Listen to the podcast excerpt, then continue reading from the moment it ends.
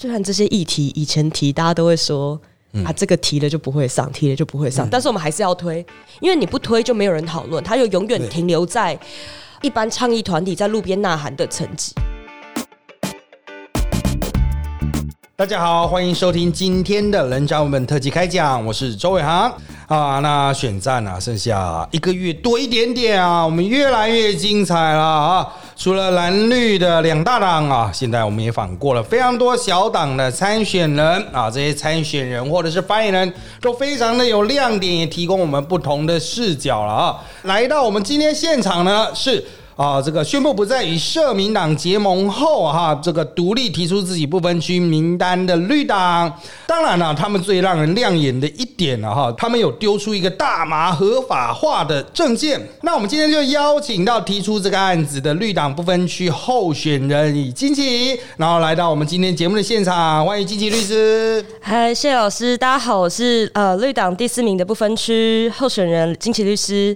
今天非常谢谢老师有这个机会来上这个节目。呃，我们这节目很多人来都说这是少数能够畅谈政策的节目，因为其他一般的节目都只需要谈一些这个比较政治性的那种，其实就是嘴炮的部分了哈。但是我们希望来谈一些比较贴近这个你们想要表述的政策核心的部分啦。当然，在谈这个部分之前哦，因为你刚才讲你是排第四嘛，不过女生其实都会往前啊，依照她那个逻辑啊，你等于是绿党的实质第三，这非常前面。那这个这么前面的排序当然是有意义的哈。就是说，这是算是有机会的排序，那就来先谈一谈哦，你为什么会愿意出任这一个不分区的这个候选人的角色，而且还是排前面的这一种？这故事有一点点长啦，就是其实我本来就是呃全球绿人的成员，在加入绿党之前，我是 Global Young Greens 的呃 Steering Committee 的，嗯呃就是亚太区的代表了，那。一个区亚太区只有两个代表，那我是其中一个这样子。那时候刚好我人在欧洲的时候，就是一七年吧，去那个利物浦的全球绿人大会，然后就选上了这样子。嗯，就跟绿党就多少有接触，然后再加上我之前在呃一个环境 NGO 叫台湾满野新竹生态协会当律师。那我们的理事长文鲁斌 Robin 他就是一个老绿党人这样，所以跟绿党接触其实蛮频繁的。那这一次很有趣，这一次是因为我后来自己出来开业之后，就开始做。大麻，大麻律师嘛。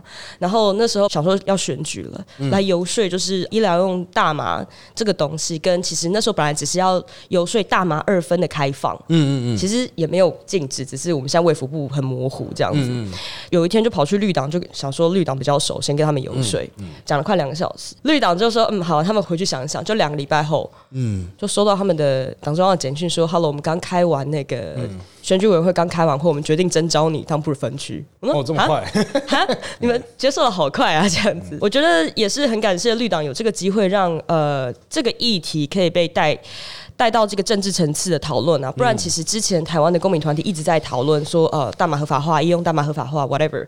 但都看起来像是一群 stoner 在。其实我过去也做非常长期的政治游说啊，这个就是所谓的，老实说，他并不见得非常争议，但他对于核心的官员来讲，这叫不痛不痒议题，就是他不急着过，过了也对他没差，不过也对他没差。是他对于社会上的争议，我们把它表列出来哈，有些是几乎没有争议的，像安乐死，上个礼拜我们请亲民党来，他们把安乐死放入政见啊，安乐死的制度度非常高，我们也有这样。对，然后再来就是像性专区啊，性专区也是很多人。会像同中院就在推，但是呢，它的支持度就比啊安乐死稍微低一点，它大概是安乐死八成多，那性专区大概七到八成多左右，那它是一个积极下降。那还有包括所谓的电子烟，然后电子烟很多委员自己也在抽，哎，对，很多委员也在抽，可是呢，他们就觉得。啊，这个东西通过不通过，就是对他们而言是不痛不痒啊，那就算了，不要为了这个东西这么热血去推。所以从那个安乐死等等啊，一直下来，它其实都是挑战过去我们社会既有的成见、刻板印象。那在推动这个东西的过程中，那其实需要专门专责的团体去。可能在各政党之间很广泛的游说，然后想办法说动一些代表人提案，提案之后，然后把它放到优先法案，优先法案再去慢慢一级一级。那比较适合进攻啊，其实依照我们立法的那种拖延的速度啊，比较适合进攻它的新的一批啦。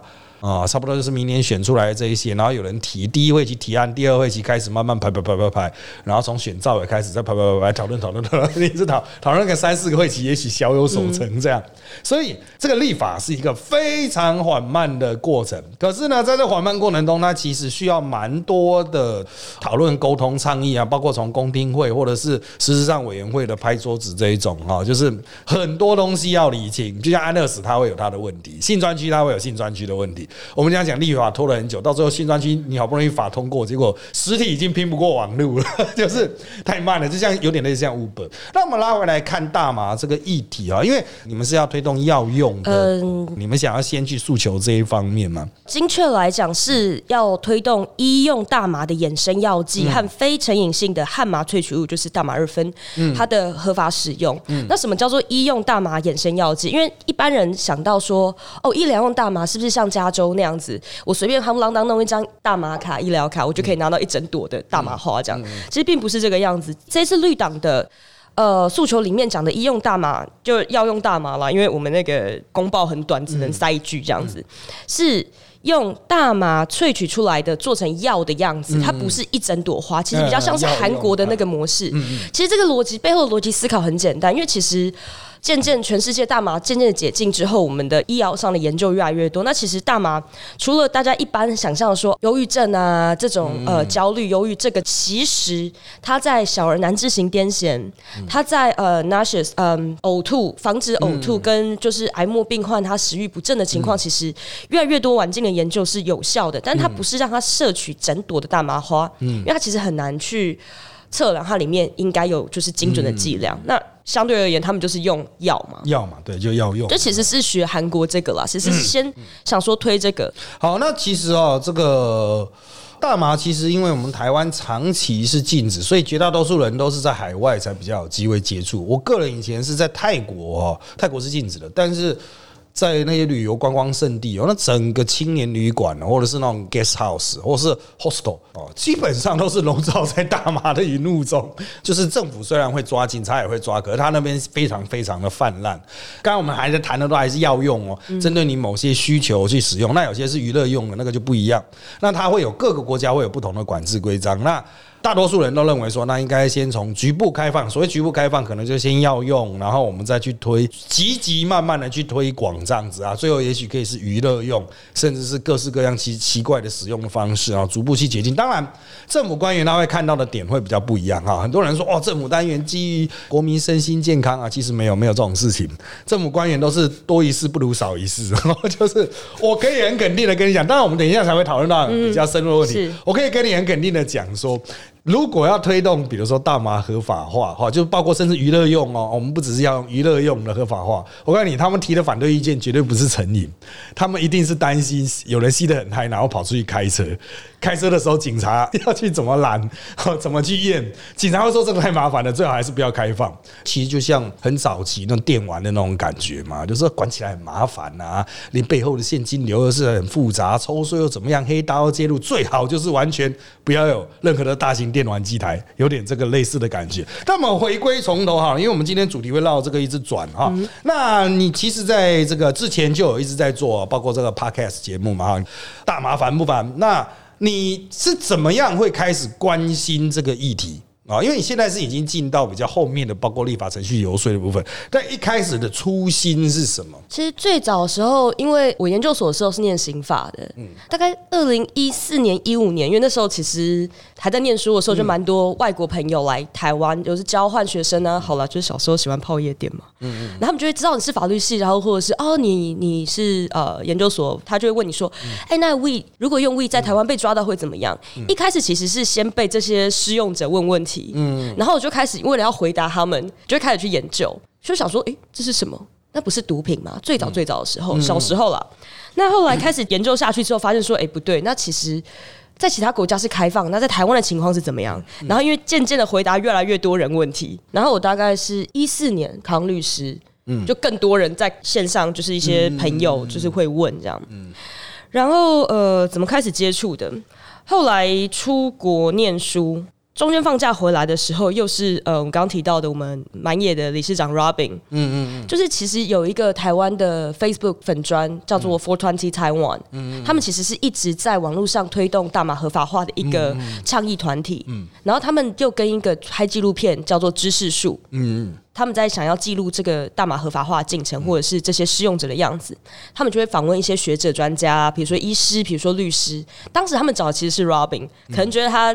长的是美国人的脸，可能会比较开放去谈这件事情。然后那时候刚好放假在台湾，他就说：“哎，Zoe。”有一个团体要来采访我，你要不要一起加入？再讲大麻，因为我那时候三天两头跟他讲说，哎，Robin 那个大麻怎么样？这个大麻怎么样？他说 OK，那这样这样你一起参加。所以那时候大概是一五年的时候开始接触这个团体，然后后来就开始充当他们网络小编一阵子，开始慢慢。那现在其实我因为其实不太清楚，他在法律上的上面现在的界定，二级毒品跟安非他命一样是二级毒品。那当然哈，大多数人现在看到大麻相关新闻，通常是那种快乐农夫 被发现 七年以上有期徒刑。对对对对。对对，这个快乐，因为它是生产啊，它还不只是使用，是制造制造了，对的，就是它就实际真的是自己种啊的那种方式哈，很好种。对对对，长出来就是一个其实耐性很强的，以前还是做纺织品嘛，不然为什么叫麻啊？但是原则上来说哈，这个算是我们国内比较普遍的可以看到的东西，就是因为有些毒品在台湾其实比较少。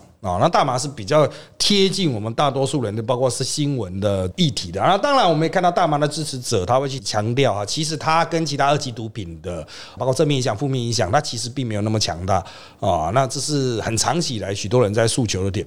不过哈，我们回归这个核心呢，啊，回归讨论议题的核心，你要谈合法化的话，当然我们都会有所谓的协商协调的过程。那你们现在想要去推动它合法化，那你们主诉求是药用，这就其实我是完全不懂相。关法规的哈，那我也不是医生嘛哈，那就我所认知是，的确已经有非常多的中神经抑制剂，它是已经是合法的麻醉药品。对，那为什么大麻它在作为呃其他相关的产品，它在药用上、医学用上啊，目前没办法合法化的一个，你觉得真正的关键点是什么？我觉得像吗啡这种鸦片类的止痛剂，嗯。因为它是它开始用的被用的早，所以它其实有很多医学研究。那大麻是一个比较晚进，因为美国当时毒品战争污名化之后，一九二零一九三零，后来反对移民之后，有一九六一单一麻醉药品公约，联合国单一麻醉药品公约之后，它其实就是一个长期被污名化的一种物质。嗯，那在这种一直都是被污名化、被打压的情况下，我们相关的研究你没有办法进行。是，比如说一些成大的老师，他们有些。研究室要做大麻的相关研究，没有办法做，很可惜，没办法取得。不想讲取得，连研究都没有办法。嗯，那在这个情况下，所以它相关的 paper 就会少。那我们是等到就是比如说科罗拉多州开放，嗯，美国那些开放那些药厂开始研发之后，开始有这些研究。嗯，所以现在的问题是说，在它不合法情况下，我们没有办法做研究。所以一般来讲，我们说我们要让医用大麻衍生药剂合法。这件事情是我们希望借由这个合法化，我们可以做更多的研究。比如说，台湾的生技产业这么发达，我们台湾制药全世界算排名非常前面的，我们不能加入这个产业，我觉得是一件非常可惜的事情。事实上，这不是大家想象说哦，你们就是一些 stoner 一些试用者想要呃光明正大抽大麻，其实不是。我们其实是从产业面的方式去思考这件事情的，是那当然了哈，这个立法进程它牵涉到非常多的各式各样议题啊，就像我们刚才有讲的什么电子烟啊，很多人其实也 care 啊，电子烟到底能不能合法哈？这些我都跟立法人讨论过，他可能就一边抽烟一边跟你讲说，这个这个先选完再说。对，所有议题都先搁置，先选完再说。一边在吸电子烟，一边回答这个议题，所以可能跟各位想象的会跳脱出来。那一般我们的诉求，比如说它有没有真理性啊？就是比如它有多科学。啊，它有多符合经济利益价值？再来是诉求，所谓价值面、道德上怎么样怎么样？可是实质上的在立法过程，就像大家略懂法律都知道，立法争议其实不可知了。其实就是 大家都是在那个背后，有时候搞不好就真的说猜拳，好啦好啦，这个给你过这样。有时候真的是不知道他们为什么会定出这样的法规。当然，在讨论的过程，大家都可以一起来参与。那有一个很重要的比较，就是世界各国现在的推进的状况。有些法律我们其实是非常前进的哈。那那在亚洲，我们可能是首屈一指，是非常前卫的。比如说我们的同婚制度啊，在亚洲是非常前进的。那当然，在亚洲有些国家，它对于各种药物的态度会不一样。像刚刚那经济讲是胃的哈，可是我们以前我们自助旅行者，我们一般听到都是哈西西，哈西西，哈西是那个 concentrate 的那种。对对对，我们就是在中东那个地方走的时候，他们都是哈西西。你讲胃的，大家还会稍微宕机，各种的那种场域，它会有不同的认知度，还有包括它的合法性。那你观察现在亚洲哈，这整个亚洲，因为欧美当然它的立法相对比较不一样。那你认为亚洲其他国家在相关立法上有什么我们值得借鉴参考的，或者是哎，这个我们可以走在他们的前面的部分呢？其实我们在亚洲已经走在别人后面了啦，就是大家会觉得说，哎，韩国很保守。我刚刚就提到说，韩国对对对，我有看到他们他们医疗其实已经合法了，但是一样是这种大麻萃取衍生药剂。嗯，但是泰国嗯。泰国是真的一整颗的大麻哦，嗯，它现在是分散式的种，你可以比如说我自己种六颗，然后拿去卖给药局。所以泰国他们是医疗用合法，泰国跟呃韩国都是医疗用合法，但是他们的管制。跟开放的程度是不一样的。因为我很久以前去泰国的时候，他们是全部都禁止。可是我印象非常深刻，就是有朋友跟我讲过一个试用包的故事。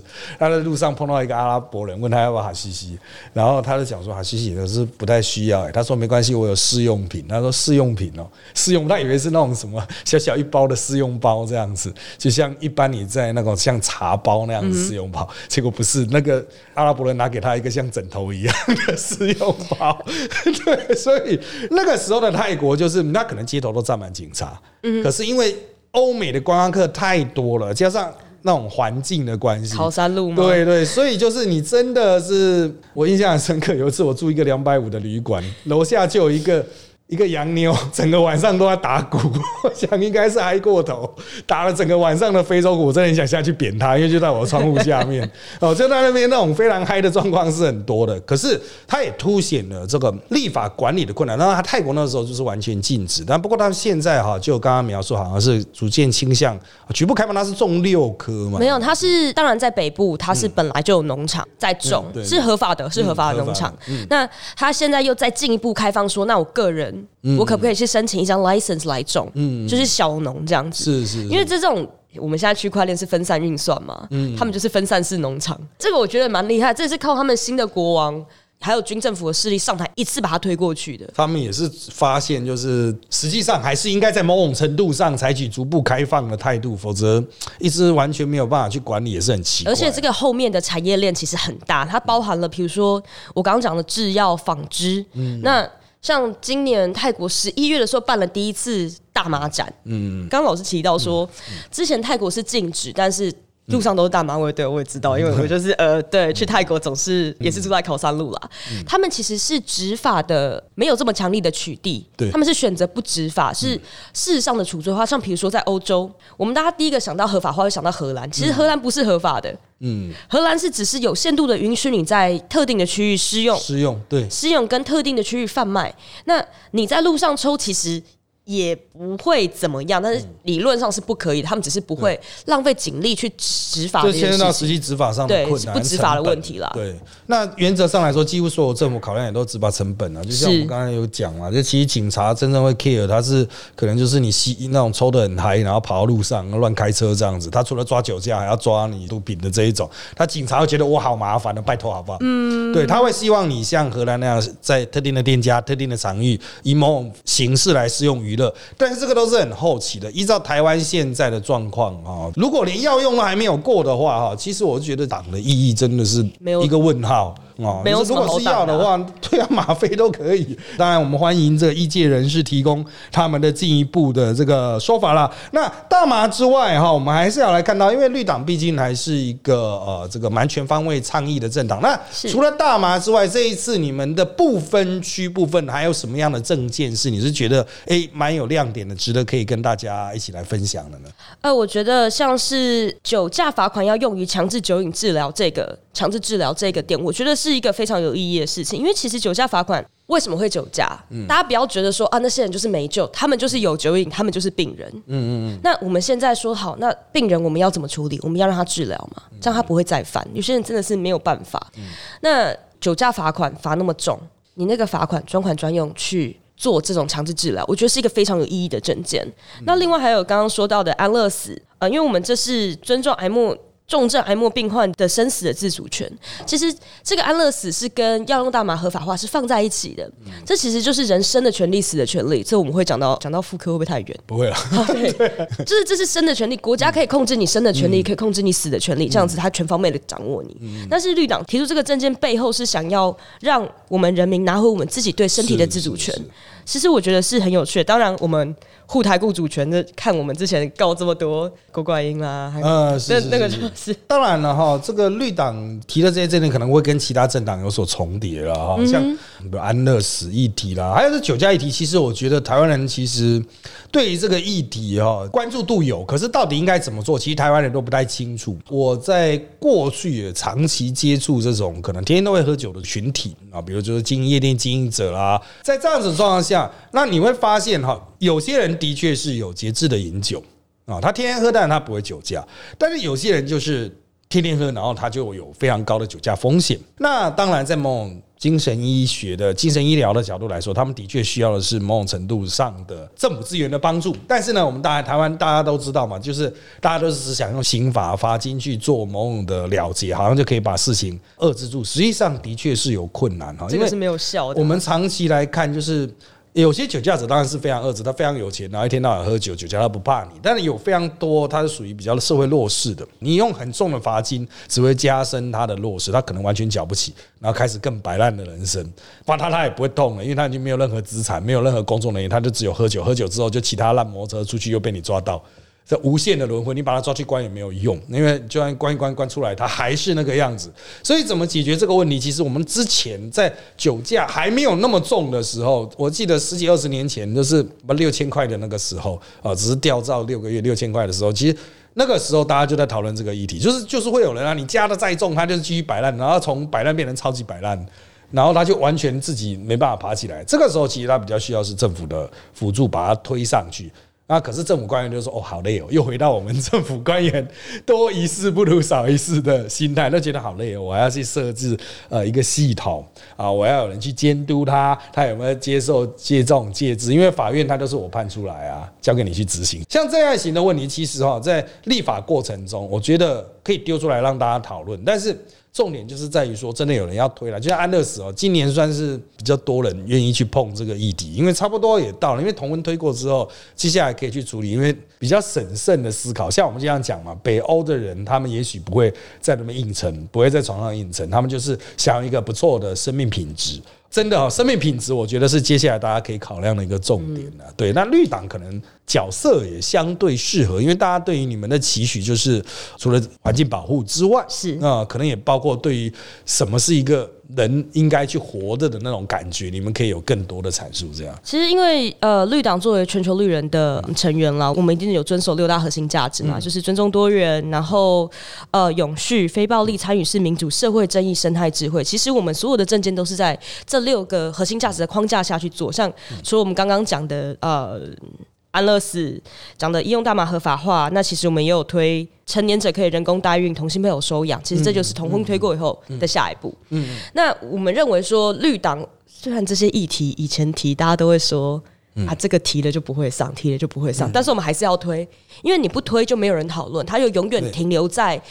一般倡议团体在路边呐喊的层级，对对对，那当然了，其实倡议是蛮必要的过程。那选举啊，实际上它牵涉到非常多要素了。就像你刚才提到多元价值，其实台湾社会存在的非常多小小块的那种意见区块，主要是这些意见区块的那种想法，能不能找到一个对称的政治团体去把它表达出来？其实绿党就是有相对应的优势在，因为比如说环保，就是大家可能直接想到这是绿党的主战场。是，那当然，一旦人家设想环保是你的主战场的时候，当然会有他的压力。有一些议题，可能就会觉得会有一些对抗性啊，像是比如经济发展啊，就像呃，我现我们现在是时代力量的，我是党代表啊。那我们在跟一些企业界的朋友在沟通的时候，就说啊，你们太左派。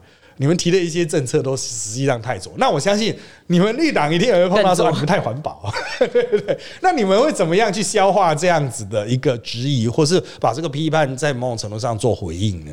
我觉得这又是又回到说永续，什么叫做永续这件事情了？那我们是满足当代需求，不牺牲下一代的永续。是是，那你要怎么取得平衡？比如说一个公司来跟你讲说啊，你们这样子太环保，我们这样子没有没有 profitable，这样我们就会跟他讲说不对，你要这样想。比如说呃，苹果。他们就承诺就是百分之百再生能源，是，那这是对他们一个很好的公关 marketing 啊，对对，那就要这样跟他讲说，你要想哦，你现在不是说做环保对你一点好处都没有，我们这是长远的来看，这其实是对你的企业形象有所提升。比如说 B 型企业，比如说甚至更高一等级，我们现在叫做 RE one hundred，就是之前呃，小英总统好像也有提到过，就是百分之百再生能源这个，它其实是一个全球性的倡议团体，是。这个对企业来讲，我们就会用这种方式去说服他了。对对。对，那其实当然我相信这个，因为环保它现在。全世界，特别是欧美引领在推哦，它先建立一个顶头的需求，就是我需要像刚才讲的再生能源，或者整个制成的环境什么的哈，它会有一些标章的认证，它其实可以带起一个很庞大的产业链的同时的改善啊，就是它整个生产过程，那包括它所使用的能源产生的废弃物、使用的材料来源、劳动力等等，它有很多的标章。那当然，它会把它的产品的价格垫高，可是像苹果这种本来就很高哦，产品价格本来就很高，它的获利还是很惊人。那苹果是卖。跟你比贵的，他根本没差，因为他其实会牵到一些背后核心价值，他诉求这些核心价值，他都不是做比较低端。那台湾的人哦，我们必须要强调，台湾人其实绝大多数都不太了解这一点，他都觉得说啊，你推这个好像是在阻碍我去做一些我想做的事情。其实这都牵连到不同社群沟通了哈。那我想绿党也是长期也会碰到这样子的质疑，就是你们可能会觉得啊，对方好像很难说服，人家会觉得啊，绿党很难 就是有我们有改，我们有改善，改善有改善那种疯子的感觉。对对对，其实。包括像生态环保人，他都会碰到。其实每个领域都会有这些坚持者，坚持者都很容易被当成是冥顽不灵的疯子。就像我们的部分区第一名陈嘉华老师 就被人家当成是疯子，因为他会真的去那边抗争啊。像我就真的听到民进党的委员说：“哦，你们找陈嘉华哦，他可是会去人家公司前面静坐半年的人，所以你们接下来很难捞什么。”但是我们有时候讲，可是就是需要有坚持力的人才能去推这种事情。那现在当然外界可能会觉得说。绿党现在所占的这个角色的位置的问题，就是随着逐步诉求环保的政党越来越多，那甚至像民进党他这边，他内部也有分比较偏支持环保的委员，也会有非常讲经济，他就觉得环保那些都是来闹的。那你们认为自己接下来在政策沟通上，因为再怎么选席次也是非常少了，讲白一点，小党都这样，如何去跟以小博大了？你们的设想是什么？在政治上？我觉得经济发展跟呃环境永续并不是一个相拮抗的概念。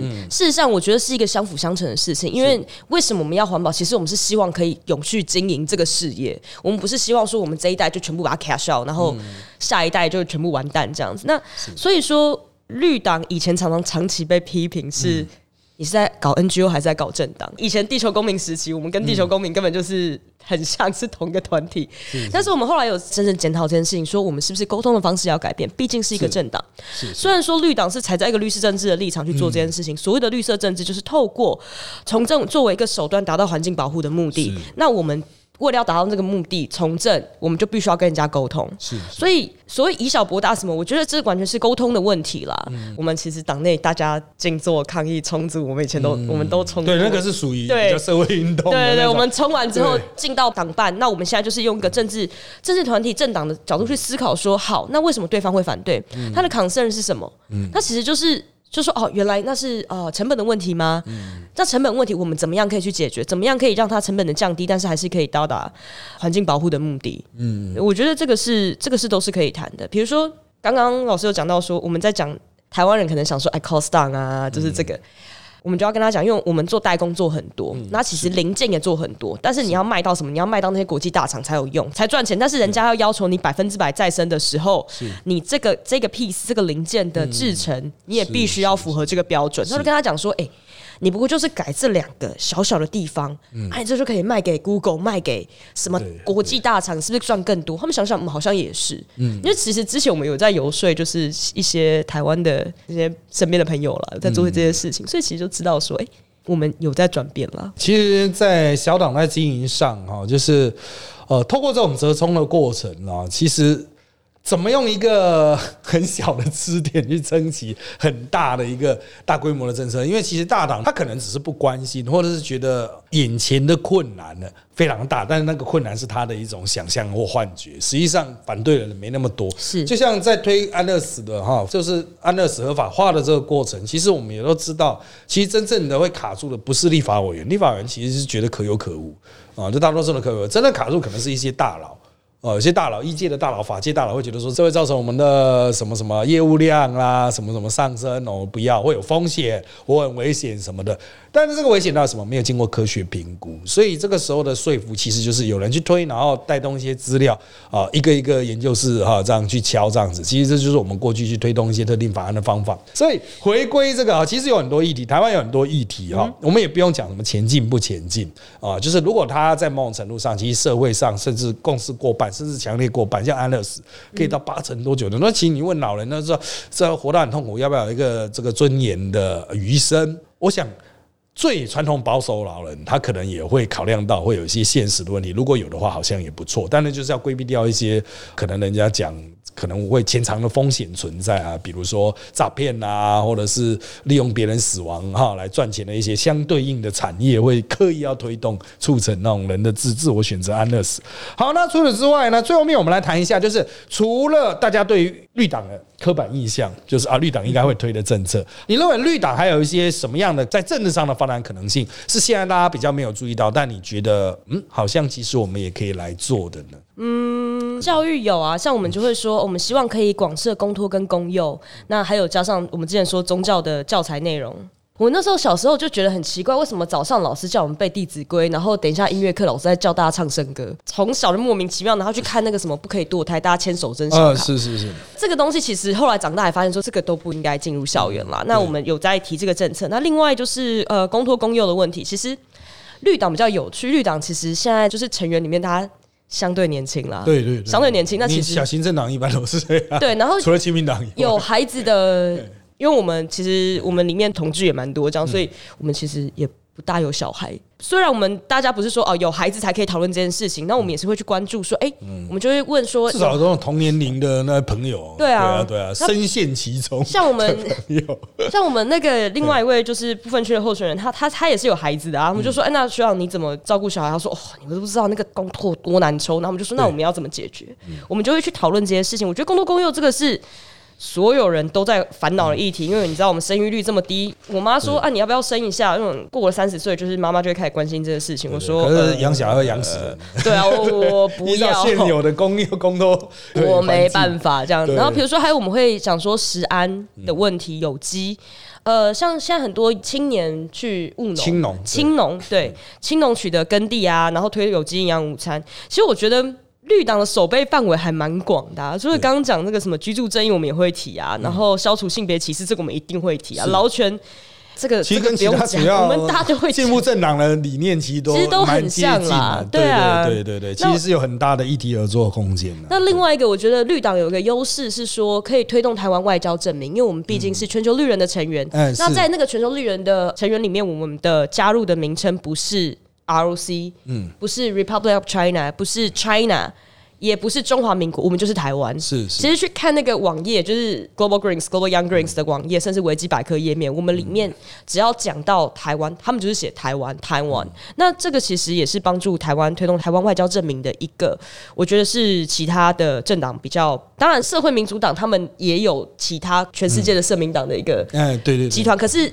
那个集团跟 Global Greens 比起来，那个没有没有那么大，这样，而且在欧洲很多都是你知道，绿党那么大，其实是因为他们把整个收拢整个左派势力，所以他们就顺便把它吃掉。这个对于呃绿党推台湾外交的部分，我觉得是一个非常有利的基础。的确，这也是一个蛮不错的切入点了，因为绿党它的国际的关系其实跟其他国内的政党比起来，应该相对应是它的国际网络是比较好的，是对国际资源比较好，有点类似就刚才讲公运组织。这样子，对都是国际同盟这样。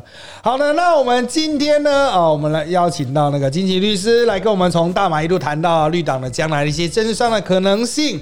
那在节目最后呢，我们一样要邀请大家，如果喜欢我们节目的话，记得在各大收听平台，像是三岸 APP，还有 Apple Podcast、Spotify 订阅我们。那如果你有任何对节目的建议或想法，也欢迎到三岸的脸书专业留言哦。那我们就下周再见喽，拜拜，拜拜。